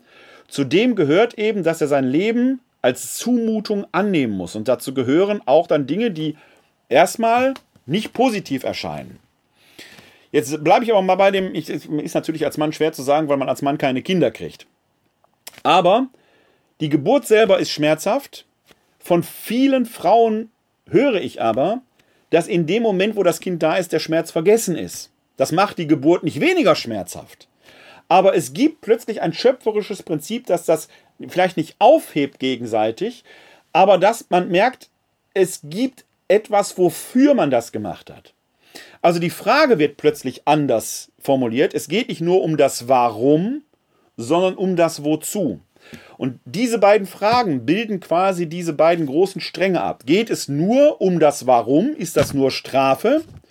Oder liegt da nicht auch ein Auftrag drin, ein Wozu? Dass der Mensch den Ackerboden im Schweiße seines Angesichtes bewältigt, ist auch eine Urerfahrung, weil er auf diese Weise die unbeherrschte wilde Natur zur beherrschten Kultur gemacht. Wir haben natürlich heute oft einen Naturbegriff, der völlig romantisch ist. Wenn wir durch den Wald gehen, glauben wir, wir würden Natur erleben. Dabei sind die Wälder, die wir hier haben, ja in der Regel keine Urwälder, sondern sind ja schon Teil der Kultur. Es ist ja eine Menschheitsleistung, Wälder, Natur urbar gemacht und bewohnbar gemacht zu haben. Das heißt, da darf man nicht in so eine falsche Romantik verfallen. Was ich aber jetzt sagen will, und an der Stelle ist Ihre, Ihr Einwand oder Ihre Frage natürlich mehr als berechtigt oder sogar wichtig, man kann den Text anders lesen und der ist ja über andere, viele Jahrhunderte hin anders gelesen worden. Aber das wollte ich nicht einfach wiederholen, sondern ich wollte mal eine positive Sache dagegen stellen, weil ich glaube, dass dann eine Verheißung da drin ist und zu dieser Verheißung gehört dann eben auch, dass das Weltbeherrschen kein Freibrief für Ausbeutung ist, sondern ein Auftrag ist, damit vernünftig umzugehen. Ja. Habe ich, hab ich äh, sofort verstanden. Aber der Akt des Erwachsenwerdens meine doch aus dem Text eine eindeutig negative Konnotation daraus zu lesen. Es ist eben nicht so, dass im Prinzip Gott sich das anschaut, wie die unmündigen Kinder im Paradies Lust wandeln und dann zufällig den Apfel entdecken oder von der Schlange dahin geführt werden, sondern es ist schon eine Übertretung.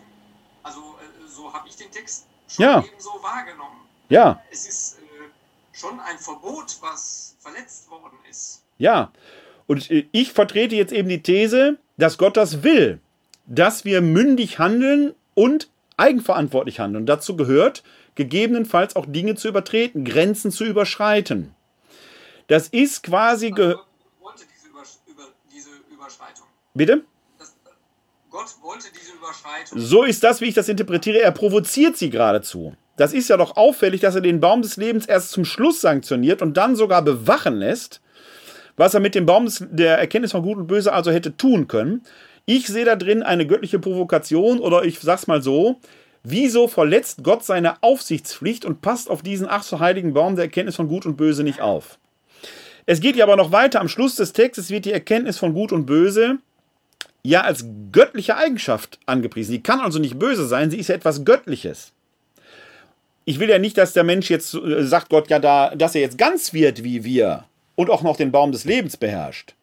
Im Hebräerbrief wird das als Ausweis des Erwachsenseins beschrieben. Das heißt, die biblische Tradition sieht die Erkenntnis von Gut und Böse oder die Fähigkeit zu dieser Erkenntnis als positiv an. Dass sie negativ geprägt wird, kommt nachbiblisch durch Augustinus, durch die Erbsündenlehre erst überhaupt ins Spiel. Biblisch ist die Erkenntnis von Gut und Böse positiv konnotiert. Sie ist eine göttliche Eigenschaft, die zum Erwachsensein des Menschen gehört. Die Texte hatte ich ja vorhin zitiert. Und deswegen habe ich ja gesagt, dass Gott das mit einer Sanktion belegt und die übertreten wird, kann ich natürlich so lesen. Der Mensch war böse, weil er ein Verbot missachtet hat. Ich kann sie aber eben auch so lesen, das ist die Ambivalenz, die da drin steckt. Deswegen gesagt, dieser Text ist bewusst ambivalent gehalten und ich glaube, dass er mit einer Prise Humor geschrieben ist. Kann das nicht beweisen, aber es ist meine These dass ich sage, Gott will diese Grenzüberschreitung. Er fordert den Menschen geradezu zur Grenzüberschreitung auf. Sie bleibt trotzdem eine Grenzüberschreitung, für die der Mensch lernen muss, Verantwortung zu übernehmen. Der Mensch kann sich an keiner Stelle seines Lebens herausreden, hat mir jemand anders gesagt. Der Mensch muss immer sagen, ich habe gehört, dass jemand was gesagt hat und habe danach gehandelt. Oder er sagt, ich habe gehört, dass jemand was gesagt hat und habe anders gehandelt. Der Mensch kommt nie aus seiner Verantwortung heraus. Gilt eben auch dann für Soldaten zum Beispiel, die nicht einfach sich auf einen Befehlsgehorsam oder einen Befehlsnotstand äh, äh, einlassen können, sondern auch dafür müssten sie Verantwortung übernehmen. Das ist im Prinzip der Impetus, wenn man das konsequent zu Ende denkt. Der erwachsene, mündige Mensch kommt aus seiner Verantwortlichkeit nicht heraus. Er wird gegebenenfalls sogar aufgefordert, wenn es so sein muss, Grenzen zu überschreiten. Das ist der Witz an dieser Geschichte, die ist so, das ist eine mythologische Erzählweise, die man nicht als eindimensionale äh, äh Anweisung lesen kann. Weswegen Sie völlig recht haben, da wird eine Grenze überschritten. Es wird ein Verbot übertreten. Und ich sage, und Gott wird sich gefreut haben, dass die das gemacht haben. Es bleibt trotzdem eine Grenzüberschreitung, das ist richtig. Ja, ja, ja, und Sie sagen ja auch, es ist nicht von Sünde an der Stelle die Rede. Das kommt erst später, ne? Ich kann Ihnen die Stelle mit der Sünde gerne mal einblenden, äh, damit wir die sehen, wo die Bibel überhaupt das erste Mal von Sünde spricht. Jetzt muss ich kurz mal eben, mal eben suchen. Das ist in Genesis 4, hier haben wir Genesis 3. Jetzt kommt Genesis 4. Ich muss jetzt ein bisschen selber suchen, weil ich die jetzt so ganz.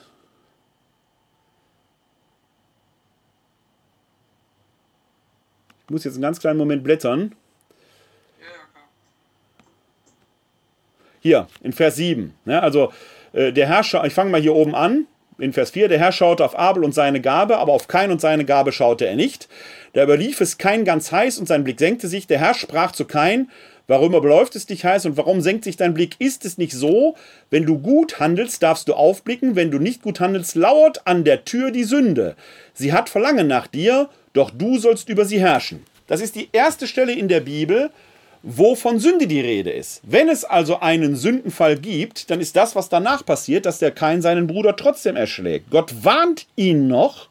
Und auch da haben wir es mit einer Grenzüberschreitung zu. Und das Bemerkenswerte ist ja, dass der Kain die Verantwortung für sein Handeln tragen muss, aber durch das Keinsmal Gottes trotzdem beschützt wird. Da haben sie einen ähnlichen Vorgang. Der Mensch muss und ist dazu verdammt, für sein Verhalten Verantwortung zu übernehmen, weil er diese göttliche Fähigkeit der Erkenntnis von Gut und Böse äh, hat. Das heißt schlussendlich für mich, und ich bin an dieser Stelle mal danach gefragt worden, ist der Mensch nicht an sich böse? Nein, sage ich. Luther hat da immer den Menschen, der an sich böse ist, zum Beispiel gesehen. Ist der Mensch an sich gut? Nein, ist er nicht. Sie brauchen nur in den Kindergarten zu gehen, wo sie merken, die Kinder sind schon nicht rein gut. Der Mensch in sich hat die Fähigkeit zu Gutem oder Bösen. Er muss für seine Taten Verantwortung übernehmen. Und er kommt da nicht heraus. Es können gute Rahmenbedingungen, es können schlechte Rahmenbedingungen sein. Aber der Lebenskontext eines Menschen alleine entscheidet nicht darüber, ob er gut oder böse ist. Der Mensch ist immer dazu aufgefordert, für sein Leben Verantwortung zu übernehmen. Egal wie die Rahmenbedingungen sind, da das Beste draus zu machen. Das ist der Auftrag, den der Mensch hat. Da können wir dran scheitern, keine Frage. Aber wir kommen aus der Nummer nicht heraus, dass wir sagen können, zumindest wenn wir mündige, erwachsene Menschen sind, der andere wart. Etwa immer ich, der diese Entscheidung getroffen hat. Und ich habe das gewollt. Das, das ist der Auftrag, der aus dieser Erzählung herauskommt. Ja, verstehe ich sofort. Bin ich völlig Ihrer Meinung. Es ist nur dieser, ja.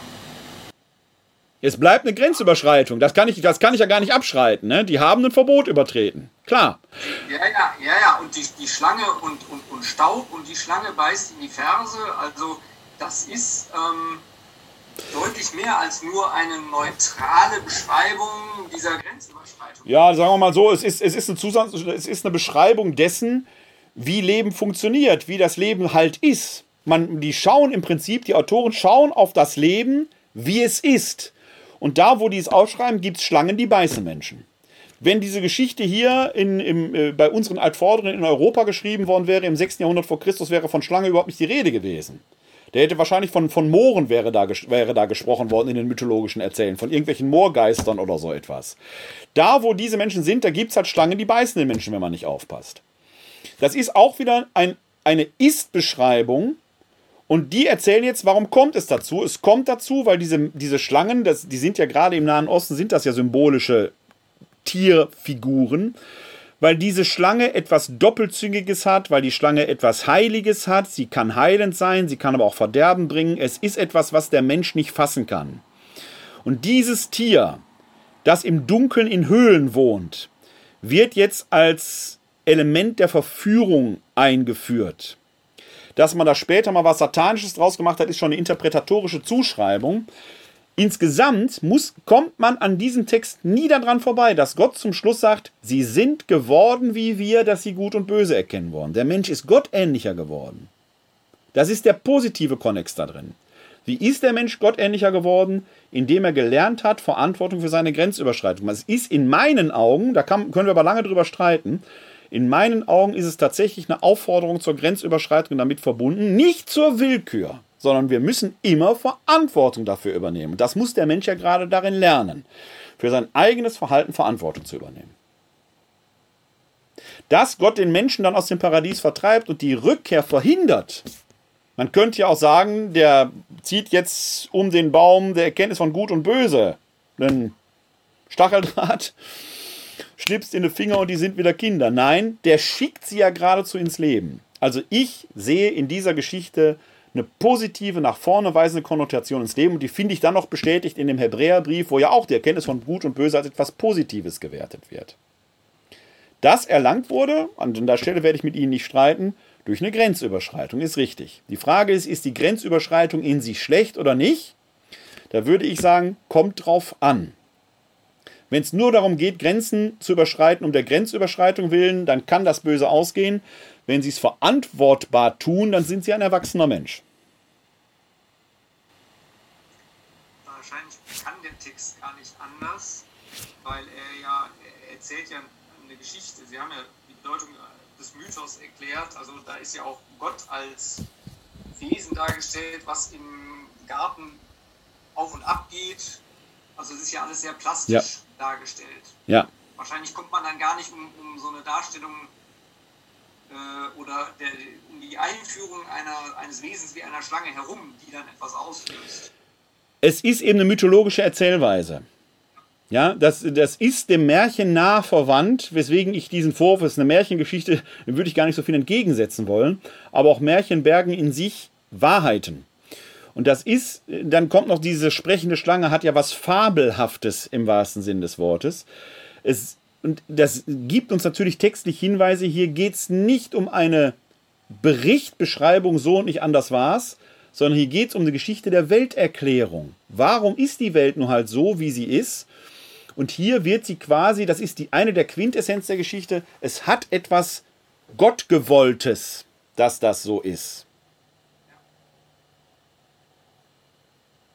Dass der Mensch sich daran reibt, sein äh, Brot im Schweiße seines Angesichts zu werben und dass Kinderkriegen eine schmerzhafte Angelegenheit ist, da, da schreit der Text geradezu nach. Ne, das wird nicht beschönigt. Ne, dass, dass wir Menschen uns wünschen, es sollte ganz anders sein, würde der Text nicht ablehnen. Aber es ist nur halt so, wie es ist. Naja, ich kann nur die verstehen, die sagen, an der Stelle ist es so formuliert, als ob Gott, also der Schöpfer, seine Geschöpfe damit strafen möchte. Ja, da sehe ich jetzt wieder, das äh, kann ich nicht in Abrede stellen, aber damit würde man an dieser Stelle aufhören. Man muss den Text aber jetzt eben bis zu Ende lesen. Und dann merkt man, ja, der Mensch hat die Zumutung des Lebens entdeckt in all seinen Konsequenzen. In all seinen Konsequenzen.